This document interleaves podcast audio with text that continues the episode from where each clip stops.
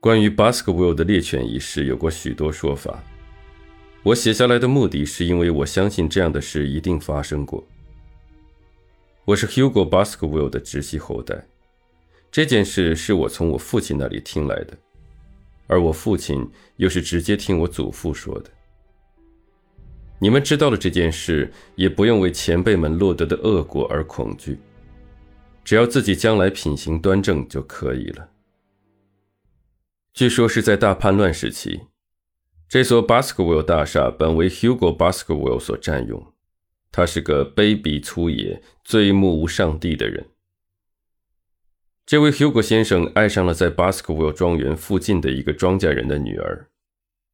在 Makemos 节那天，Hugo 先生趁他父兄不在，就和五六个下流的朋友一起把那姑娘抢了回来，关在楼上一间小屋子里。夜里。Hugo 就和朋友们在楼下围坐着狂欢痛饮起来。楼上那位可怜的姑娘在极度恐惧的情况下从窗口出来，攀援着爬满墙的藤蔓，由房檐下面一直爬下去，然后穿过沼泽地直往他家跑去。庄园离他家约有九英里。很快，Hugo 离开客人去找那个姑娘时，发现笼中之鸟已经逃走了。随后，他像中了魔似的冲下楼来，一到饭厅就把大餐桌掀翻了，大嚷大闹到一定要追上那个丫头。那些纵酒狂欢的浪子们被他的暴怒吓得目瞪口呆。有一个特别凶恶的家伙大叫着说：“应当把猎狗都放出去追他。”Hugo 便高呼马夫备马，并把犬舍里的狗全都放出去。把那少女丢下的头巾给那些猎狗闻了闻，就一窝蜂地轰了出去。这群狗在一片狂吠声中，向月光照耀着的沼泽地上狂奔而去。过了一会儿，这些浪子们才明白过来，十三个人全体上马追了下去。他们跑了一两英里，遇到一个沼泽地里的牧人，得知少女、猎犬还有 Hugo Baskwell 骑着黑马从这里过去了。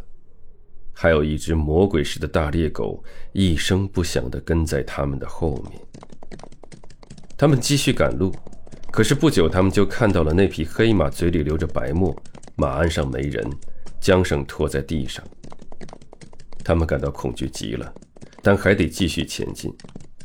他们的马匹紧靠着，慢慢地走着，最后终于赶上了那群猎狗。他们竟挤在一条深沟的尽头处，竞相哀鸣，直瞪瞪地望着前面。这帮人勒住了马，大多数人已不敢前进了，只有三个继续向山沟策马走了下去。前面出现了一片宽阔的平地，中间立着两根大石柱。月光很亮，那因恐惧和疲惫而死的少女躺在空地的中央。Hugo Baskerville 的尸体躺在他的旁边。令他们毛骨悚然的是，站在 Hugo 身旁撕扯着他喉咙的那个可怕的东西，样子像猎狗，却比猎狗大得多。正当他们看着那畜生撕扯 Hugo 的喉咙时，他突然张开闪亮的眼睛和直流口涎的大嘴向他们转了过来。三个人吓得大叫，急忙拨马逃命。据说其中一个当晚就吓死了，另外两个也落了个终身精神失常。我的儿子们呢？这就是那只猎狗传说的来历。